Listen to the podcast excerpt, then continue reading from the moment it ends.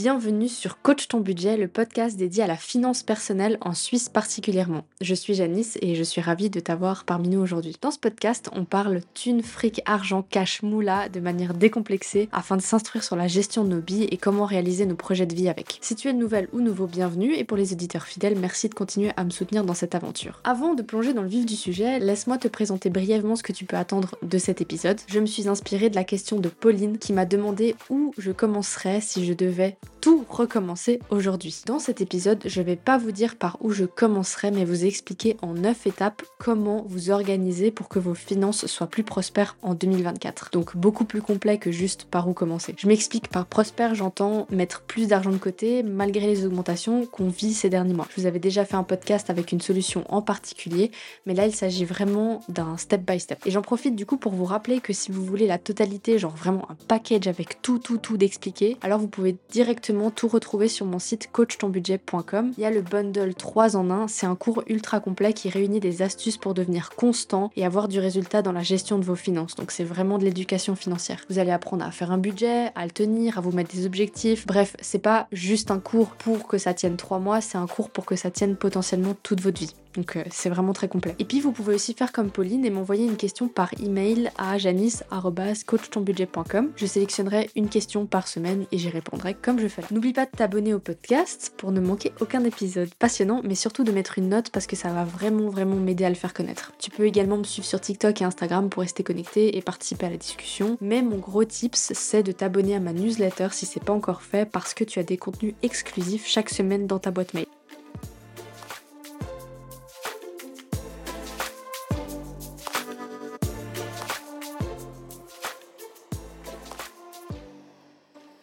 Donc pour ceux qui me connaissent depuis longtemps, depuis combien de temps vous me suivez? Et puis vous vous dites il faut vraiment que je prenne mes financements. Donc vous écoutez ce que je dis mais vous faites pas forcément ou alors vous avez jamais pris le temps de le faire. Donc vous me lisez, vous regardez mes vidéos, vous suivez mes newsletters, mais voilà, vous n'avez pas encore pris les devants pour changer les choses. Et là, avec l'augmentation des primes maladie qui vient de se faire il y a quelques semaines, potentiellement la lettre pour l'augmentation de loyer, l'essence, vous avez un petit peu peur de la situation et puis vous vous dites ok, il faut vraiment que je fasse, que je commence à faire attention à mes thunes. Il reste un peu plus de deux mois avant la fin de l'année, avant que le rush des fêtes ne vous atteigne. Et puis je me suis dit, euh, grâce à la question de Pauline justement, une petite checklist pour préparer son année 2024 financièrement devrait être pas mal. Donc la préparation de vos finances pour cette prochaine année, c'est une étape super importante pour assurer la stabilité de vos finances et surtout atteindre vos objectifs. Vous avez peut-être pas d'objectif à l'heure actuelle, ça de nouveau je le couvre dans mon cours.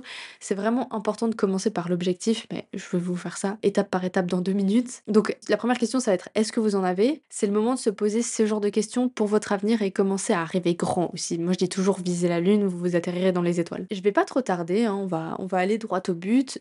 Pour moi c'est une liste simple de ce que vous pouvez faire pour opérer un changement en 2024. En vrai, ça peut se démarrer maintenant. Hein. C'est pas parce qu'on parle de 2024 qu'il faut attendre le 1er janvier pour le faire. Moi, je pense que des finances, ça doit pas attendre. Ça doit se faire dès que vous êtes prêt et dès que vous vous sentez assez solide pour euh, implémenter des nouvelles habitudes et commencer à, mettre, à, gérer votre argent correctement. Donc, la première étape, euh, ben, c'est ce que je disais juste avant ça va être de vous fixer des objectifs financiers. Est-ce que vous l'avez déjà fait cette étape? Est-ce que vous vous êtes déjà demandé ce que vous vouliez dans votre vie? Ça peut être acheter une maison, bah, avoir un enfant, euh, voyager, faire un tour du monde. Euh, ça peut aussi être un achat. Par exemple, vous voulez vous acheter des bijoux très chers. Ça peut être beaucoup de choses, un objectif. Pour moi, c'est cette étape qui va venir donner la motivation de s'organiser financièrement avant de commencer à faire des calculs, avant de mettre des chiffres sur la table, on commence par rêver, on commence par se donner fin. Identifiez vos objectifs financiers à court terme, à moyen terme et à plus long terme pour que vous puissiez commencer vraiment à vous dire ok j'ai besoin de tant et tant d'argent à la fin de l'année, j'ai besoin de tant et tant d'argent d'ici 1 euh, à 5 ans et j'ai besoin de tant et tant d'argent à plus de 5 ans, 10 ans, 15 ans, je sais pas. Ça peut être euh, comme je disais avant hein, des, petits achats comme des gros achats, ça peut être la retraite, ça peut être partir à l'étranger pour la retraite, ça peut être le remboursement d'une dette que vous avez et que vous n'arrivez pas à évacuer. Tout ça, c'est des petits sucres et euh, vous allez voir que le jour où vous commencez à atteindre vos objectifs, c'est incroyable. C'est vraiment, c'est le. Surtout quand c'est financier, parce que quand on n'a pas beaucoup d'argent, bah, moi je suis passée par là, j'avais.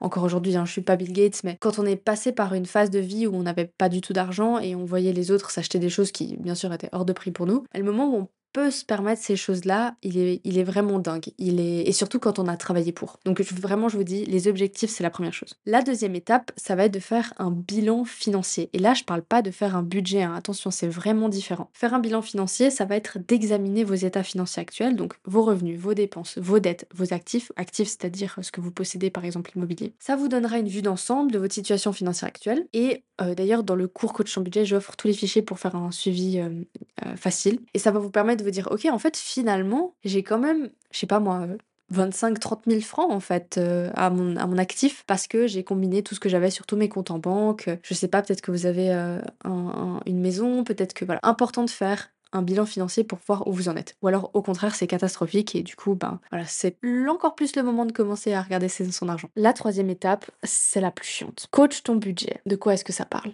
De budget. La troisième étape, c'est tout simplement d'établir un budget. Ça, c'est très difficile quand on n'a aucune notion de comment ça marche. Et même si on pourrait se dire que c'est le genre de truc euh, DIY euh, qu'on fait soi-même, etc., je vous assure qu'être accompagné pour créer un budget, c'est mille fois mieux parce que au moins vous pouvez faire, vous pouvez raisonner avec quelqu'un qui va vous aider, qui a l'habitude de le faire. Alors, de nouveau, je sais qu'on me contacte souvent pour du one-to-one, je ne fais pas ça, je ne fais pas de, conseil en finance, je ne fais pas de coaching one-to-one, mais par euh, coach ton budget, par le cours en ligne, vous pouvez faire, en fait, je vous donne ma technique, comment moi j'ai fait, donc vous pouvez répliquer ou alors si vous avez encore plus de fantaisie, vous inspirer de ce que moi j'ai fait et, euh, et, faire le vôtre en fait, tout simplement. La création d'un budget détaillé en tenant compte de vos revenus et de vos dépenses par rapport à ce que vous avez dépensé en 2023, ça va grandement vous aider pour 2024. Dans les entreprises multinationales, on appelle ça des forecasts. Prévoir un petit peu ce qu'on a dépensé, ce qu'on va dépenser l'année prochaine par rapport à ce qu'on a dépensé l'année dernière. Et là, je vous dis toujours, assurez-vous de prévoir une petite marge de manœuvre pour les dépenses imprévues et surtout soyez vraiment réaliste,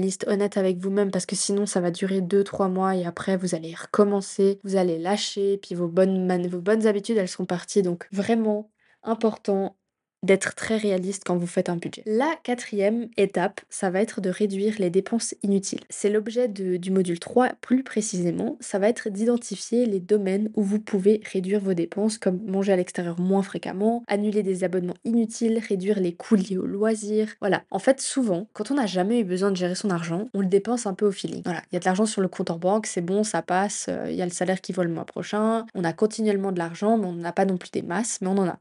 Donc on le dépense un peu au feeling. Souvent dans ce genre de moment, on va le dépenser inutilement. Le pantalon supplémentaire dont on n'a pas besoin. Les chaises qu'on n'avait pas besoin de remplacer. Le tapis qu'on n'avait pas besoin de remplacer. Le beamer qu'on s'est acheté parce qu'on voulait une soirée cinéma. Toutes ces choses-là, en fait, on les a achetées par un coup de tête et non pas parce que vraiment on y a réfléchi et on en avait besoin. C'est ce genre de dépenses inutiles que je vous dis de réduire. C'est pas arrêter de se faire plaisir, c'est se faire plaisir autrement. On évalue les choses dont on a besoin et on priorise l'achat de ces choses-là, au contraire de les dépenser dans des choses dont on n'a pas besoin. La cinquième étape, ça vous concerne si vous avez des dettes. Les dettes, c'est pas que des poursuites, c'est aussi euh, un crédit euh, de carte de crédit, par exemple. C'est tous ces petits crédits en dehors de dettes hypothécaires ou comme ça on entend. C'est toutes ces dettes que vous traînez qui vous coûte de l'argent parce que les taux d'intérêt en général sont affreux et qui en plus plombent votre budget tous les mois. Si vous avez des dettes, établissez un plan de remboursement, priorisez le remboursement des dettes à taux d'intérêt élevé, comme les cartes de crédit justement, et faites un effet boule de neige avec le remboursement de vos dettes, comme ça vous les évacuez le plus vite possible. La sixième étape, elle va aller de pair avec la troisième, c'est-à-dire la constitution du budget, parce que vous allez aussi pouvoir prévoir combien d'argent vous allez épargner et aussi investir. Assurez-vous prévoir de l'argent pour l'épargne et les investissements. Vous pouvez envisager d'automatiser ces contributions pour garantir que vous économisez régulièrement. Par exemple, mettre en place des débits automatiques tous les mois ou alors sur votre application d'investissement, vous pouvez aussi faire en sorte que tous les mois la même somme s'investisse. Très important, parce que dans des situations de crise comme maintenant, ou dans des situations un petit peu euh, de tension financièrement au niveau du monde, etc., il faut pas lâcher euh, son épargne et son investissement. Alors je sais que c'est le, c'est exactement économiquement parlant, si vous avez fait de, des cours d'économie à l'école, c'est exactement par là qu'on rentre dans une récession, c'est que les gens ont plus d'argent, ils peuvent plus emprunter parce que c'est cher et du coup ils arrêtent de dépenser leur argent. En fait, moi ce que je vous dis, c'est de sauver vos fesses et de continuer de mettre de l'argent de côté parce que cet argent, vous l'aurez au moins dans quelques années quand vous en aurez besoin pour vos objectifs. Donc mieux vaut effectivement réduire ses dépenses à côté, donc Zalando, euh, cinéma, je sais pas, vous faites un petit peu moins de tout ça, mais vous continuez de mettre de l'argent de côté parce que quand la situation sera plus favorable, quand ce sera un petit peu un climat plus clément, vous aurez cet argent. La septième étape, c'est si vous avez déjà des investissements. Là, c'est tout mon module 5 où je vous explique comment est-ce que on rebalance, on rééquilibre un portefeuille. Si jamais ça vous intéresse, ce module 5, c'est vraiment pour les débutants, débutants, débutants, ceux qui veulent commencer à investir en bourse mais qui ne savent absolument pas par où commencer. C'est vraiment pour ces gens-là, c'est pas pour les gens qui, s'y connaissent déjà bien. Donc la septième étape, c'est de passer en revue son portefeuille d'investissement pour voir s'il est aligné sur vos objectifs financiers et aussi votre tolérance au.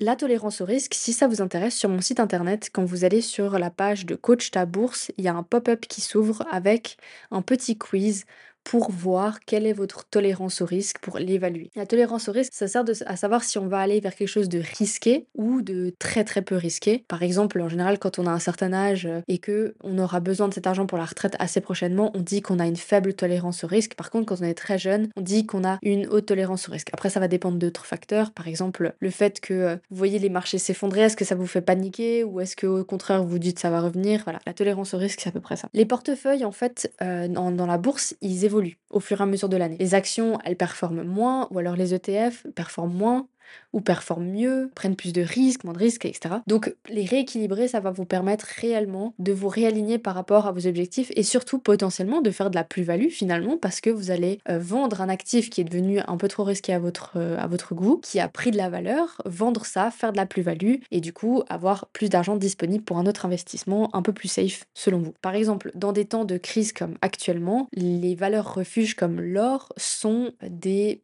actifs dans lesquels les investisseurs investissent parce que on sait que c'est stable et c'est safe sur la durée. On va retirer ces investissements de tout ce qui est très risqué et le mettre dans quelque chose qui est plus stable et euh, bah, l'inverse se produit quand euh, les marchés sont rétablis entre guillemets. Je vulgarise toujours un petit peu ces notions de bourse parce que je sais que les auditeurs qui m'écoutent ont tendance à être très très débutants par rapport euh, à tout ce qui est bourse et moi j'aime beaucoup vulgariser parce que ça permet de faire comprendre à beaucoup de gens qu'est-ce qui se passe ou comment ça fonctionne. La huitième étape, en vrai, ça là elle devrait venir avant, c'est vrai. Je sais pas pourquoi elle est en huitième étape. C'est la constitution d'un fonds d'urgence. Avant d'épargner, avant d'investir, il faut se constituer un fonds d'urgence. Un fonds d'urgence, c'est quoi? C'est cette somme d'argent que vous avez sur un compte et qui sert à payer des dépenses, des factures non prévues, des coups durs. Vous êtes au chômage et vous avez des pénalités. Vous avez changé d'appartement et puis votre facture d'électricité ou de chauffage, elle est astronomique. Vous avez le vétérinaire à payer, vous avez une réparation sur votre voiture. Ce fonds d'urgence, il est là pour ça. On va éviter de taper dans l'argent tous les mois de notre salaire. À la place, on va mettre une certaine somme de côté depuis notre salaire qui va venir fider ce fonds d'urgence. Le fonds d'urgence, il n'a pas besoin de faire 50 000 francs. Typiquement, quand euh, quand euh, si vous êtes une famille, c'est bien d'avoir au moins 6 à 12 mois de salaire de côté. Je parle de salaire net ou alors pas forcément de salaire mais au moins de dépenses que vous avez tous les mois de 3 à 6 mois de dépenses. Je vous donne un exemple comme ça ça vous éclaire parce que je crois que je me suis embrouillée moi-même quand je vous ai dit ça. Par exemple, moi je sais que j'ai 3200 francs par mois de dépenses. 3200 francs pour une personne seule à Lausanne. Du coup, je sais que j'ai besoin de cet argent pour vivre confortablement tous les mois à Lausanne. Si j'avais une famille et pareil, imaginons je dépensais 3200 francs par mois, il faudrait 3 à 6 fois cette somme, voire plus, hein, même 12 fois cette somme sur mon compte pour être sûr que, en fait, pendant quelques mois, je puisse vivre avec cet argent sans dépendre de quoi que ce soit d'autre. Et surtout sans stress financier. C'est ça un fonds d'urgence. C'est vraiment important de commencer par ça avant d'épargner, avant d'investir, parce que quand vous épargnez et vous investissez, vous ne touchez plus à cet argent jusqu'à qu'il serve pour votre objectif. Mais il est là pour votre objectif. Le fonds d'urgence, il est là pour les coups durs. Il est là, par exemple, un mois, vous vous avez pas géré votre budget, il est là pour venir éponger ce genre de choses, pour vous éviter d'avoir peur financièrement avec ce que vous avez, avec votre argent. Et enfin, on arrive à la neuvième étape. La neuvième étape, pour moi, c'est tout simplement de l'organisation.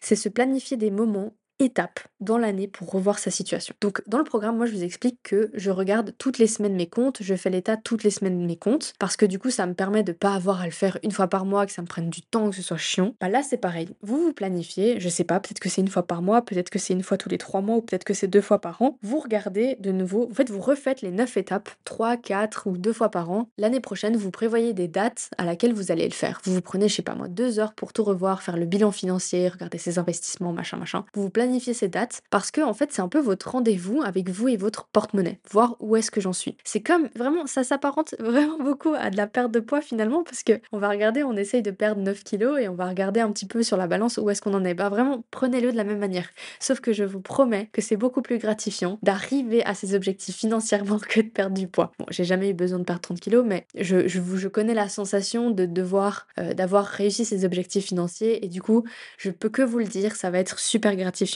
d'y arriver. Donc, on est arrivé à la fin de ces neuf étapes. Vous voyez, la préparation financière, c'est un processus continu. Moi, je vous conseille vraiment de rester discipliné, de rester constant. C'est pas forcément la motivation, l'élément clé, c'est la consistance. Faites des ajustements aux besoins pour rester en contrôle tout au long de l'année. Prévoyez-vous ces petites pauses et même mettez votre partenaire dans la loupe, montrez-lui ce que vous avez appris et faites-le à deux, ce sera encore plus motivant. Et pourquoi pas aussi inviter, euh, en fait, euh, le faire avec une ou un ami ou je sais pas, enfin, faites-le à plusieurs, motivez-vous à plusieurs. Je sais que l'argent, c'est sensible, on n'ose pas donner son salaire, on n'ose pas donner ses revenus, etc. Moi, je suis assez transparente avec. La seule information que je donne pas, c'est mon salaire, mais ça, c'est plutôt pour, c'est plutôt vis-à-vis de l'entreprise que je fais pas ça, plutôt que par rapport à moi, parce que ce que je gagne avec Coach ton budget, je vous l'ai déjà dit un milliard de fois sur les réseaux sociaux. Mais en tout cas, de le faire à plusieurs, c'est être plus transparent sur ses finances et surtout aussi, c'est un petit peu un, vous savez, quand vous, comme quand vous allez chez le psy et puis que, bah en fait, c'est un self reality check de le faire avec quelqu'un, on se voile plus la face, c'est vraiment la situation, etc., etc. Donc moi, je vous conseille de le faire avec un ami, c'est mal. Bah du coup, si tu penses que ça, ça pourrait intéresser un ami, ce podcast, n'hésite pas à lui partager cet épisode parce que on a fini et je vais juste vous conclure par une dernière chose qui pourrait grandement m'aider, c'est n'oubliez pas de vous abonner et de mettre des étoiles à ce podcast, ça va m'aider. Et encore mieux si vous vous abonnez à ma newsletter parce que vraiment j'envoie ces mails toutes les semaines et moi je suis vraiment là pour vous booster dans vos finances, je suis vraiment là pour vous aider. C'est ma, c'est une mission que je me suis donnée l'année dernière, je, je sais pas pourquoi d'ailleurs, hein, mais voilà, j'ai beaucoup de plaisir. Je sais que vous me êtes beaucoup à m'écrire sur Instagram, vous m'écrivez aussi des mails parfois. Il y a des gens qui sont dans des